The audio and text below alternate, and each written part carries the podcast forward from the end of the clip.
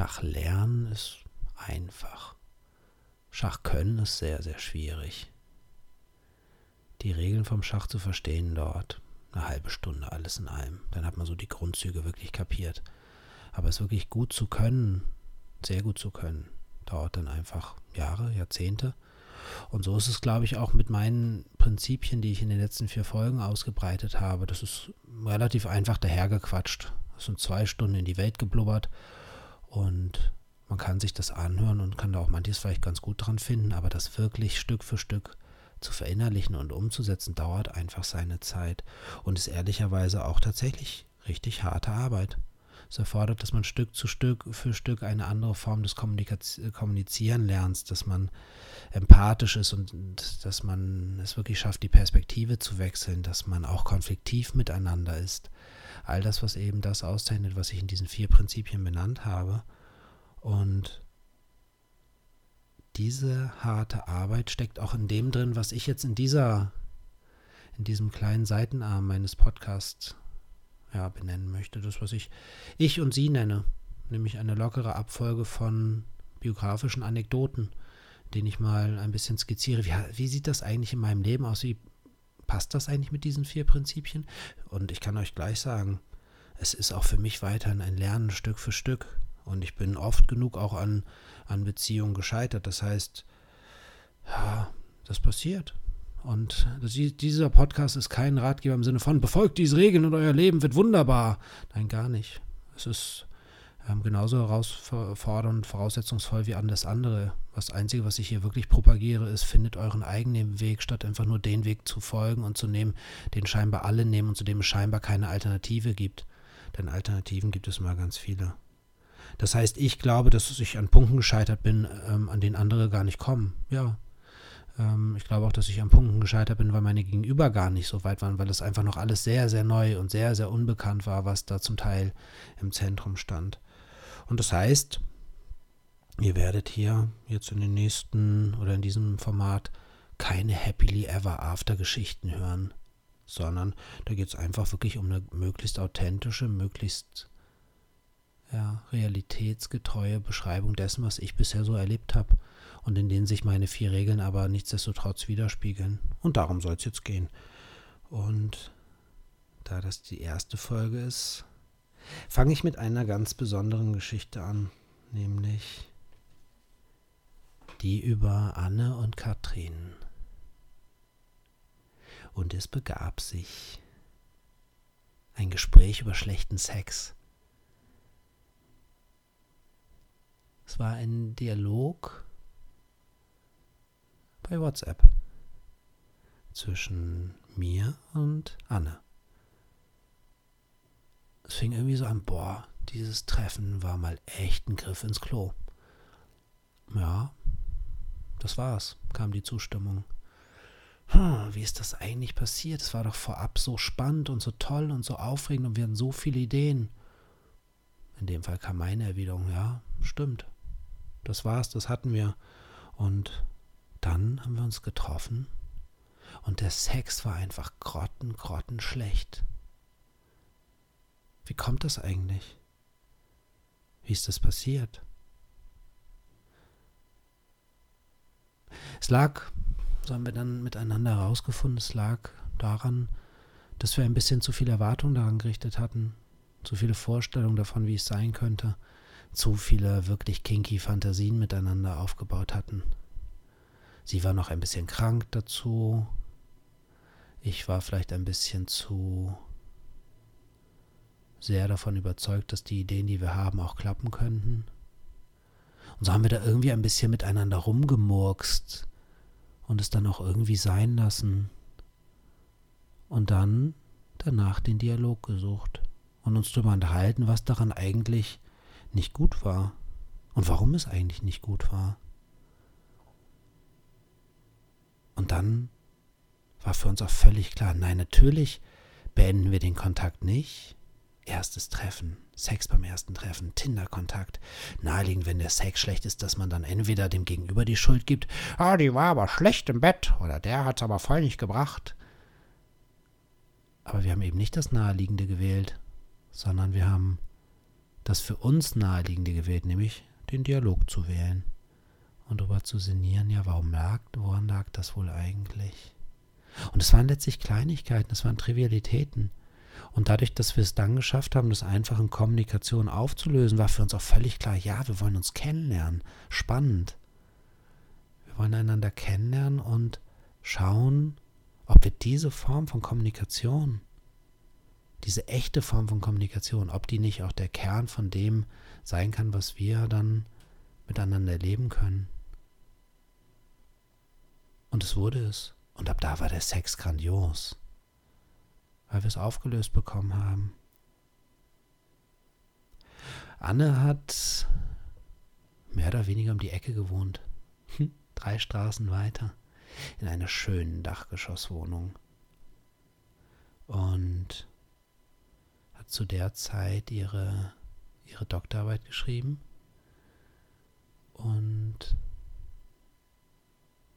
war mir fachlich sehr nah, was nicht dazu geführt hat, dass wir an einem Schreibtisch gesessen haben und uns Theorien um die Ohren gehauen haben. Nein, wir haben uns einfach sehr, sehr neugierig miteinander auseinandergesetzt. Über ganz, ganz viele Themen, die unglaublich rasant aneinander gefolgt haben. Wir haben teilweise Stunden ähm, durchgequatscht, Nächte fast durchgequatscht, über alles Mögliche, was uns so einfing, viel. Und das jetzt hier wiederzugeben, ist A unmöglich und B würde es bedeuten, und das ist ein schönes Zitat, ähm, sinnhafte Aussprüche Sprüche kommentieren hieße Schmetterling mit Hufeisen beschweren. Ich kann es einfach gar nicht wiedergeben. Ähm, aber wer diesen Podcast, bis, Podcast, Podcast bisher gehört hat, kann sich ungefähr eine Vorstellung davon machen, welche Gespräche jemand wie ich so führt und welche Wendung die so nehmen können. Und wir haben es einfach geschafft, ganz, ganz offen, ohne jede Hemmung, ohne jedes sich darstellen wollen oder einen bestimmten Eindruck von sich erzeugen wollen, miteinander zu besprechen. Es hat häufig auch übrigens tatsächlich dann zu heißen Debatten geführt auch zu Konflikt. Wir haben es auch richtig angegangen, aber immer in dem gegenseitigen wie selbstverständlichen Wissen, dass das Ziel von unseren Debatten ja ähm, der gegenseitige Gewinn ist. Also etwas besser zu verstehen, als wir es vielleicht vorher verstanden haben und nicht zu siegen, den anderen zu dominieren. Und das kann auch mal eine gewisse Vehemenz beinhalten. Das kann auch mal beinhalten, dass man den anderen attackiert. Äh, quasi so als als Schattenfechterei, als Ablenkung an die Redlichkeit des anderen, Zweifel anmelden oder sonstiges. Ähm, das sind dann kommunikative Schachzüge, um sich dafür zu wappnen, dass man ein neues Argument in der Hinterhand formt, während der andere noch damit beschäftigt ist, den persönlichen Angriff abzuwehren und so weiter. Es hat, es hat, ein, es hat einen Riesenspaß bedeutet tatsächlich. Und so haben wir ganz viel unserer Zeit verbracht und dabei ganz, ganz nebenbei als ein Element, als ein wirklich fast schon beiläufiges, selbstverständliches Element von uns auch eine Sexualität miteinander entwickelt, die ebenso war wie unsere Gespräche miteinander, wie unsere Zeit miteinander, wie unsere Verbundenheit miteinander. Einfach neugierig, aufregend, Und ein paar dieser Beispiele will ich mal benennen. Es gab so also einen Abend, als ich durch mein Viertel flanierte und ihr schrieb und sagte, ich bin hier irgendwie noch unterwegs, hast du Lust, dass ich nur vorbeikomme? Könnten was kochen oder so? Schrieb ich. Und sie antwortete, ja, ich könnte gern vorbeikommen. Sie hätte noch Sex mit einem Freund von sich via Skype. Aber wenn es mich nicht stören würde, könnte ich auch schon, könnte ich entweder zugucken oder was kochen oder ähm, so ewig lang wird es auch nicht mehr dauern.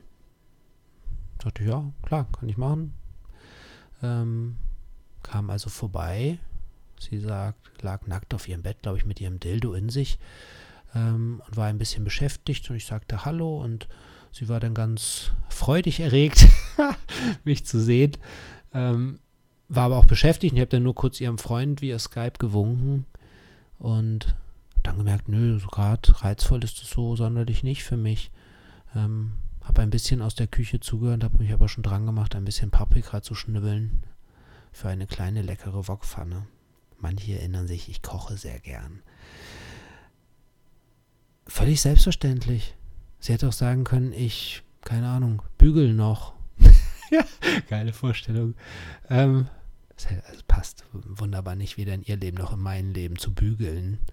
Aber es wäre denkbar gewesen, dass sie so etwas tut oder sagt, ich muss kurz noch einen Artikel zu Ende lesen oder sonst was. Es hätte genau die gleiche semantische Qualität und genau die gleiche Aufgeregt oder Unaufgeregtheit beieinander produziert. Und das ist genau das, was mich von Anfang an so angezogen hat. Dass das, was ich in meiner ersten Folge, und deshalb war es ja auch die erste Folge, so sehr gegeißelt habe, war diese permanente Überbetonung von Sexualität, in der nur eine Verachtung steckt. Und bei uns war es dann, nach diesem initial schlechtem Sex, war es einfach ein so selbstverständlicher, natürlicher Teil, dass es kaum einer Erwähnung bedarf hat. Und wie selbstverständlich wir noch Sex mit anderen auch hatten. Wir also tatsächlich wechselseitig gar nicht auf die Idee gekommen sind, so etwas Absurdes wie ähm, sexuelle Herrschaft über den anderen ausüben zu wollen. Sagt, jetzt sind wir, sind wir irgendwas und jetzt gehörst du sexuell mir, komm in den Käfig. ähm, ein zweites Beispiel, in dem Fall eine Freundin von mir, Svenja, immer mal schon Lust daran hatte, eine Frau zu lecken, das aber irgendwie noch nie gemacht hatte. Und ich einfach irgendwann zwischendurch, mutmaßlich beim Essen, Anne fragt, ob sie nicht mal Lust hätte, sich von einer Frau lecken zu lassen. Das hatte sie auch noch nie getan. Und sie gesagt, ob ich jemanden kennen würde. Und ich sagte, ja. Und die hat Lust und die ist cool. Und hat sie gesagt, ja, klar, warum nicht? Und dann haben wir einen, einfach einen netten Abend miteinander verbracht. Erst zu zweit und später dann zu dritt, bei der besagte Svenja einfach vorbeikam, die beiden sich mehr oder weniger nur kurz gedrückt haben und dann aber auch, weil es einfach ein wechselseitiges Vertrauen gab, in der Art und Weise, wie wir Beziehungen miteinander gestaltet haben. Anne wusste, dass dieser Mensch, den ich da vorgeschlagen habe, passen würde. Sonst würde ich ihn ja nicht vorschlagen. Dann ist eben auch nicht so ein, oh, wir müssen uns erstmal kennenlernen. Was heißt denn dann kennenlernen in diesem Kontext? Oder jemand muss mir ja auch erst gefallen, aber was heißt denn dann gefallen? So etwas wie Optik, abseits davon, dass das beides sehr hübsche Frauen sind und waren, sowas wie Optik war da sehr wenig entscheidend. Weil warum muss man, also in meiner Welt ist das nicht ein wirklich ausschlaggebendes Kriterium, sondern sehr nachgelagertes. Und für so ein sexuelles Setting hat es fast gar keine Relevanz. Weil es dann entscheidend ist, wie die Stimmung miteinander ist und nicht, ob jemand eine etwa ein Zentimeter längere oder kürzere Nase hat oder blonde Haare oder braune Haare oder eine 75C oder eine 70A oder eine 80 Doppel-D. Völlig unerhebliche, triviale Details. Das Setting war das Reizvolle an der Stelle. Das Setting, einfach einer Freundin zu sagen, du, ich habe jemanden, die hat durchaus ein Interesse, sich mal lecken zu lassen beim Sex. Möchtest du vorbeikommen? Die Spannung, die allein in dieser Frage steckt. Vielleicht können sie einige von euch ermessen. Die hat den Teil, der elektrisierend an unserer Sexualität war, ausgemacht. Und in dem Sinne war es dann tatsächlich auch wenig entscheidend, wer da konkret als Person im Raum stand letztlich, sondern es war nur entscheidend, dass das ein Mensch ist, der zu diesem Setting passt, den das genauso elektrisiert hat in dem Moment. Und Sven hat es danach erzählt, diese Stufen da hoch zu dieser Wohnung in dem Wissen, dass sie gleich eine Frau, die sie noch nie gesehen hat, lecken würde, waren so unfassbar aufregend und in ihrer Beschreibung aufregender als manches, was sie so an Sex mit anderen Menschen hatte. Weil wir eine Situation kreiert haben, die sich komplett selbst getragen hat die ihre Spannung aus sich selbst gewonnen hat, die ein Setting kreiert hat, das reizvoll war. Unerwartet, reizvoll, aufregend, spannend, nah, intim, verbunden. Situative Intimität ist einer meiner Lieblingsbegriffe, komme ich vielleicht an anderer Stelle nochmal zu. Es begann also damit, dass Svenja klingelte und zwei Minuten später oben war. Und mindestens zwei Pulse, vielleicht auch drei, sehr, sehr schnell ging. Oh, ist das aufregend, wenn sich der Puls beschleunigt. Und wenn die Erwartung an eine Situation kurz vor der Erfüllung steht und man etwas, wenn man Neuland betritt, neugierig ist, nicht weiß, was genau passiert, sich trotzdem unglaublich sicher und ähm, entspannt fühlt. Da tritt wieder das Konzept Spannplan, das ich ja so in die Welt trage, zum Tragen. Es war völlig klar, dass wenn es in der Situation dann doch irgendetwas nicht passen sollte, dass es dann einfach nicht passieren wird. Und so standen sie dann vor sich, ein bisschen verschämt, aber auch eigentlich gar nicht. Und wir haben uns einfach gegenseitig wechselseitig in den Arm genommen und dadurch, dass ich mit beiden ja schon Sex hatte und mit beiden eine Intimität mich verbunden hat, war es auch sehr leicht, dann etwas die Führung zu übernehmen, um ihnen beiden zu ermöglichen, das zu tun, was sie ja tun wollten. Und in dem Fall sind wir einfach zusammen aufs Bett gegangen und ich habe mit Anne geknutscht. Knutschen ist so ein schöner Teenie-Ausdruck. Ich liebe es zu knutschen, weil es ein bisschen so klingt, als würde dann auch der Zweck des Küssens einfach in sich selbst bestehen und nicht immer nur als, als eine Art Vorspiel gelten. Nur zu knutschen und sonst nichts zu tun, ist eine wunderbare Tätigkeit, ähm, die aber verloren geht, aber dazu an anderer Stelle auch vielleicht irgendwann mal mehr. Also lagen wir da und knutschten miteinander mit der wunderbaren Unterscheidung, dass Svenja dabei schon meinen Schwanz im Mund hatte und ich ihr gesagt habe, sie kann erst mich ein bisschen blasen und dann soll sie doch bitte Anne lecken und wenn sie mag, kann sie auch meinen Schwanz gegen Annes Pussy wichsen und dann vielleicht auch Stück für Stück in sie schieben. Und so haben wir also ganz sanft uns geküsst, während Svenja den Teil übernommen hat, sich ganz klinisch gesprochen mit unseren Genitalien zu beschäftigen. Und das war herrlich, wunderbar, aufregend. Und es hat allen Beteiligten unglaublich Spaß gemacht. Und daraus ist noch so das ein oder andere Mal geworden, in dem wir uns getroffen haben. Mal so, mal anders. Das war aber auch gar nicht das Spiel entscheidend. Es soll nur einen Eindruck davon geben, wie sich unsere Sexualität miteinander entfaltet hat. Nochmal kurz die Erinnerung als ein Element von ganz, ganz vielen Aspekten ähm, unserer Verbindung zueinander. Dann gab es noch einen Alex, der mit Svenja verbandelt war. Es ist etwas, das ich sehr gerne mag, aber was nicht sonderlich verbreitet ist. Zwei Männer, eine Frau. Die Männerfantasien bestehen meistens aus zwei Frauen und sie als Mann. Das ist die Angst des Mannes vor einem weiteren Penis, der könnte ja größer, potenter oder sonst was sein. Mich hat das immer sehr gereizt. Und folglich war da auch ein ganz anderer Sex dann möglich. In dem Fall, in dem Anne sich um zwei Schwänze gleichzeitig kümmern musste, stand sie ganz anders im Zentrum, als wenn es nur einen Schwanz gab. Es ist ein bisschen wie 3D im Vergleich zu 2D. Stellt euch das mal als Zeichnung vor. In 2D kann man halt bestimmte Dinge total schön zeichnen. Man kann aber in 3D dem Ganzen einfach Elemente hinzufügen, die in 2D nicht möglich sind. Man kann zum Beispiel eine Frau von hinten ficken und sie dabei aber auch gleichzeitig die Stöße auf den anderen Schwanz via ihren Mund übertragen lassen. Das war jetzt kompliziert formuliert, ist aber gar nicht so kompliziert. Die meisten werden es sich jetzt relativ einfach vorstellen können. Wer das schon mal erlebt und gemacht hat, da zeigt sich eine wunderbare Verbindung zwischen allen drei Beteiligten. Und dann war da zum Beispiel noch Hanna. Hanna war eine Freundin von Anne. Und Anne erzählte mir einfach irgendwann von dieser Freundin und dass diese Freundin einfach noch nie so richtig einen Zugang zur Sexualität gefunden hätte. Dass sie sich schon frage, ob sie asexuell sei, dass sie einfach Schwierigkeiten hätte, Vertrauen im Sex zu Männern zu finden, dass es oft ihrer Empfindung nach irgendwie nur um, um Penetration gehen würde und dass sie einfach nicht genau wisse, wie das eigentlich sein könnte. Und sich das aber auch über die Jahre, die war so Mitte 20, so sehr gesteigert hatte, dass sie tatsächlich erst zwei, drei Mal in ihrem Leben Sex hatte und das keine guten Wendungen genommen hat. Und Anne dann irgendwann einfach sagte, Mensch, die bräuchte mal so jemanden wie dich. Spontanität, sage ich nur. In dem Moment war eine Idee im Raum. Die Idee, warum eigentlich nicht?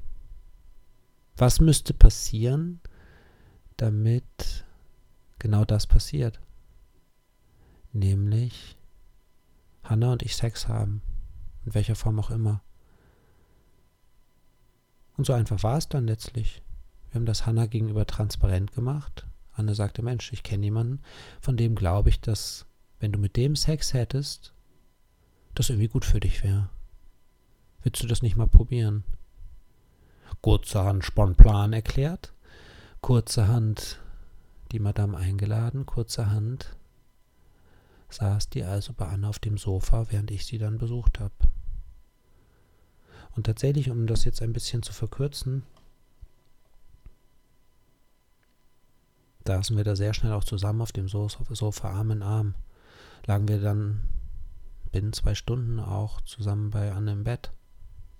Und es war Sex ohne jede Penisfixierung, ohne jede Penetration, der auch gierig zwischendurch war. Es ging überhaupt nicht darum, irgendeine so Blümchenvariante zu kreieren, der auch mit hartem Schwanz einherging, aber eben nicht um zu penetrieren, sondern einfach achtsam das Gegenüber wahrzunehmen und zu spüren, was dieses Gegenüber möchte. Und es gab sogar den Punkt bei diesem Sex, an dem Hannah dann sehr wohl wollte, dass ich sie penetriere. Und ich dann gesagt, nö, für den Moment reicht es, du hast doch einfach super so, es fühlt sich schön an, lass es uns doch genauso belassen. Und das hat so geht zumindest die Erzählung,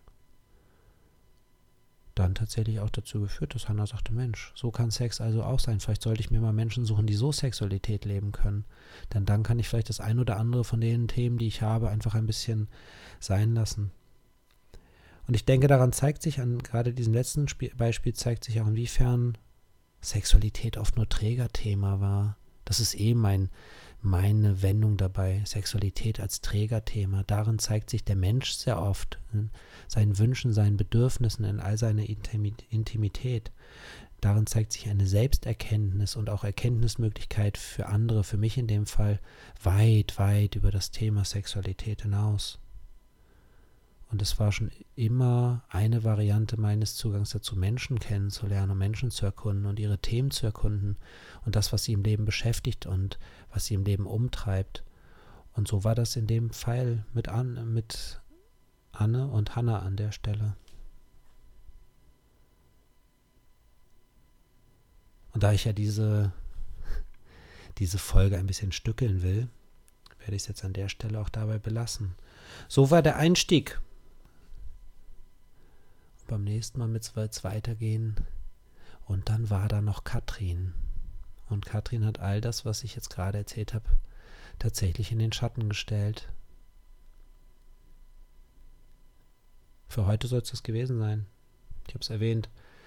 18 bis 22 Minuten, ich bin ein bisschen drüber. Fernsehserienlänge. Bis zum nächsten Mal. Geht raus, habt Spaß.